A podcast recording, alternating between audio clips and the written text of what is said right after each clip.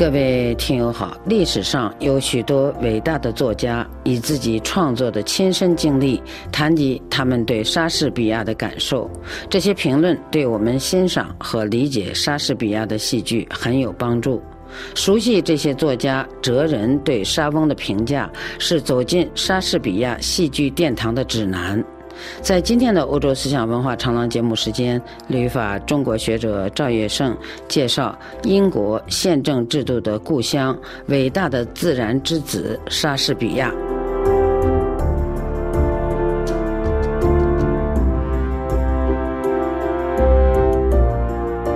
赵先生您好，你好。我们已经介绍了莎翁的几部戏剧，但是莎士比亚戏剧涉及的领域极其广阔，恐怕还需要一些提示和指引。呃，你的这个要求非常合理。莎翁一生呢，创作了三十八部戏剧，一百五十四首十四行诗。他的戏剧题材有历史剧、悲剧、喜剧、幻想剧、神话剧、社会剧。在每一个题材上呢，他都有卓然彪炳的成就。歌德在谈他读莎士比亚戏剧的感受时候呢，他说呀，他的著作我读了第一页就对他终生折服，我仿佛像一个天生的盲人，瞬间有一只神奇的手给我送来光明，我最强烈的感觉到我的生存向无限扩展。我感到一切都很新鲜，前所未有。那异乎寻常的光亮把我的眼睛刺得疼痛难耐。歌德说的这种生存向无限扩展呢，就是告诉我们，莎士比亚他拓展了世界大舞台。每一个个体在自己的生存空间中呢，难免就局促、狭小，眼光有限。但是你通过莎士比亚的戏剧呢？我们就看到一个无限广阔的世界，比如在《暴风雨》这个戏中呢，尘世宫廷斗争中的王公大人就被那些神奇的小精灵左右着。当这个拿破勒斯的王子菲迪南呢，他在寻找落海的父王的时候呢，这个小精灵艾丽尔就会唱说：“他的骨骼已化成珊瑚，他的眼睛是耀眼的明珠。”他消失的全身没有一处不曾受到海水神奇的变换，化成珍奇而富丽的瑰宝。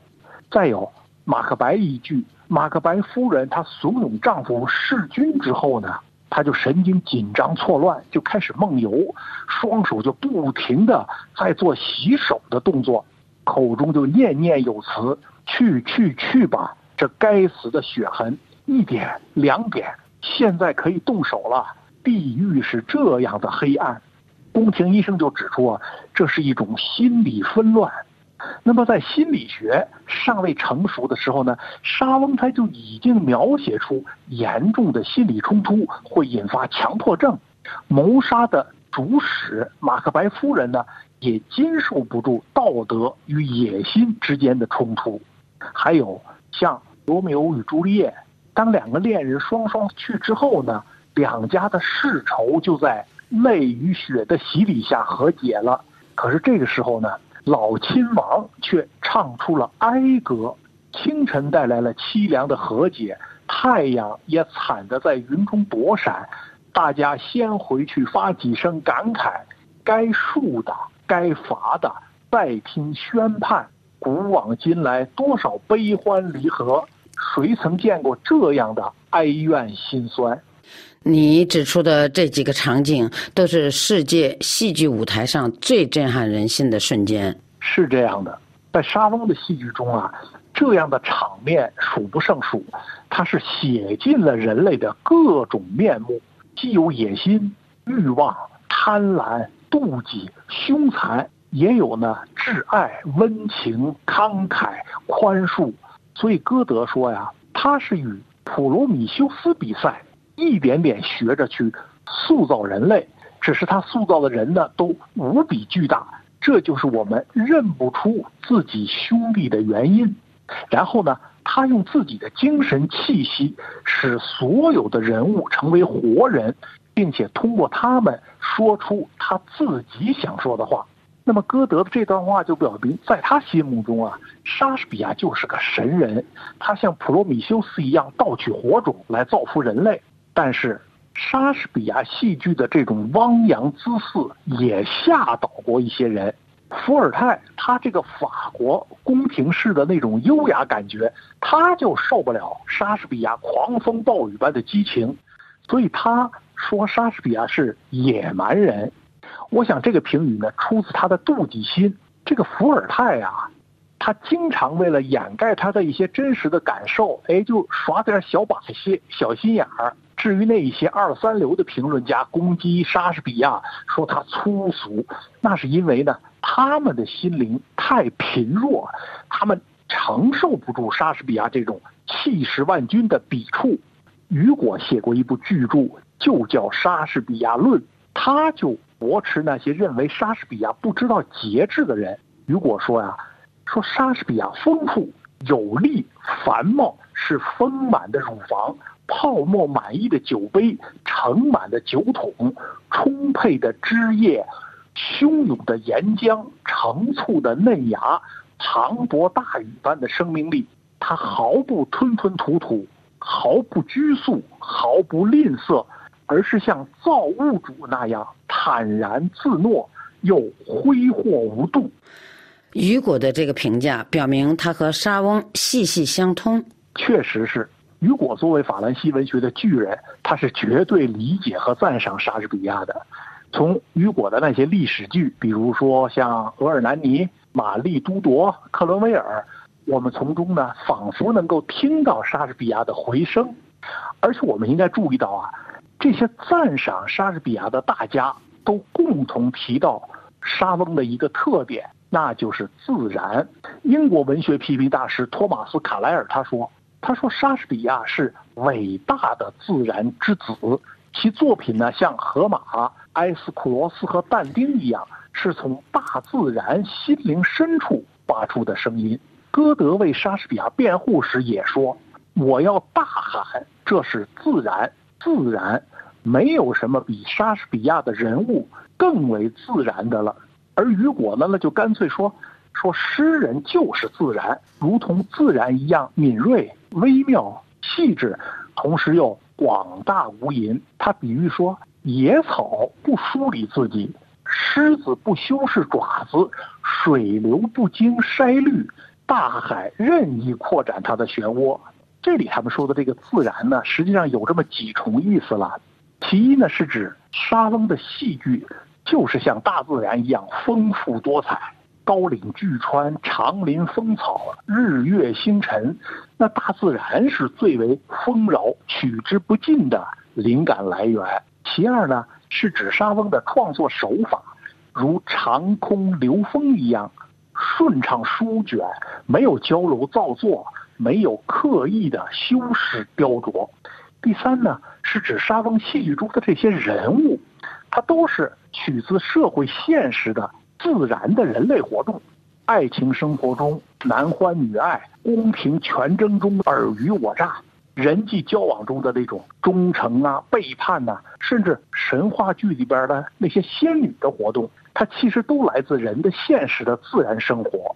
那么。我的恩师，北京大学的周辅成先生呢，在上世纪四十年代有过一篇研究莎士比亚的专文，叫《莎士比亚的人格》。这篇文章呢，是我所读过的最为精湛的莎翁的评论之一。周先生他就把莎士比亚的创作过程看作是一个四季循环的自然过程，这个创作过程呢，也是莎翁人格的成长过程。这个视角相当独特，哎，是这样的。这也就是呢，周先生对诸位大家的这个自然说的一个发展。周先生就说啊，他说莎士比亚这个人格呢，它是逐渐发展的。差异虽然大，但是我们能看出来呢，这是一个人格春夏秋冬的自时变化。其中的这个盈虚消长都可以说是有一种必然性，就好像一颗种子，它从出芽儿一直到结实。所以周先生认为呢，沙翁创作之初，他还在模仿古罗马塞内加的悲剧，也模仿同时代的剧作家。但是呢，出芽儿生长了，他向上迸发的这个人格呢，颇似雨后初晴的自然。所所谓暮春三月，草长莺飞，正是他此时人格风度的描写。那么春天过后就是夏天，从出芽到枝叶茂盛，他的天才呢就开始奔放。这一期的情调呢，就像夏日天空晴朗，偶见浮云远远传来，断续蛙鸣，不禁使我们心弦颤动。夜间明月下，再来一线萤火奔流，我们不免梦幻人生。这一期呢是历史剧与喜剧期，而第三期呢则是他的悲剧期。那么周先生就说呢，这是莎士比亚的生命的秋天。那么在这个秋天呢，他就收起了喜剧的欢乐，生活加上一层愁容，人格呢却更精进、更高远了。那么秋天也是丰收之际呀，所以哈姆雷特、李尔王、奥赛罗、马克白、沙翁是硕果累累，而最后的冬季呢是宁静的思索期，代表作是暴风雨。这个时候呢，沙翁他是由外而逐渐向内，激情减少了，可是理性加强了。周先生认为，此时的沙翁啊，已经。从对自然的幻想与对人的过分的要求，转变为对人性的深刻的认识，对人类缺点的哀怜。那么最后呢？周先生说啊，说沙翁的人格在发展，对世界的认识呢也在深入。我们追随他的一生呢，好像看一场电影，从开始到结局，一本套一本，是非常的自然。我们从头看到尾，就好像我们自己重新。做了一个人，那么追随莎士比亚当学生，我们走了这一生。当我们把书本一丢，我们就应该说我们了解了人。那么周先生呢，他就是把莎士比亚的戏剧当做了解人的入门钥匙和路径指南。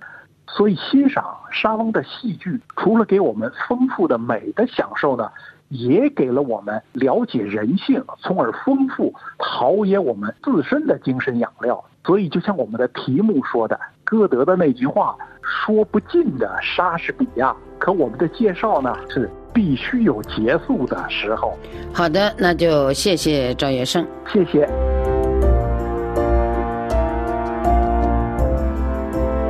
各位听友，以上您听到的是赵业胜的《英国宪政制度的故乡：伟大的自然之子莎士比亚》。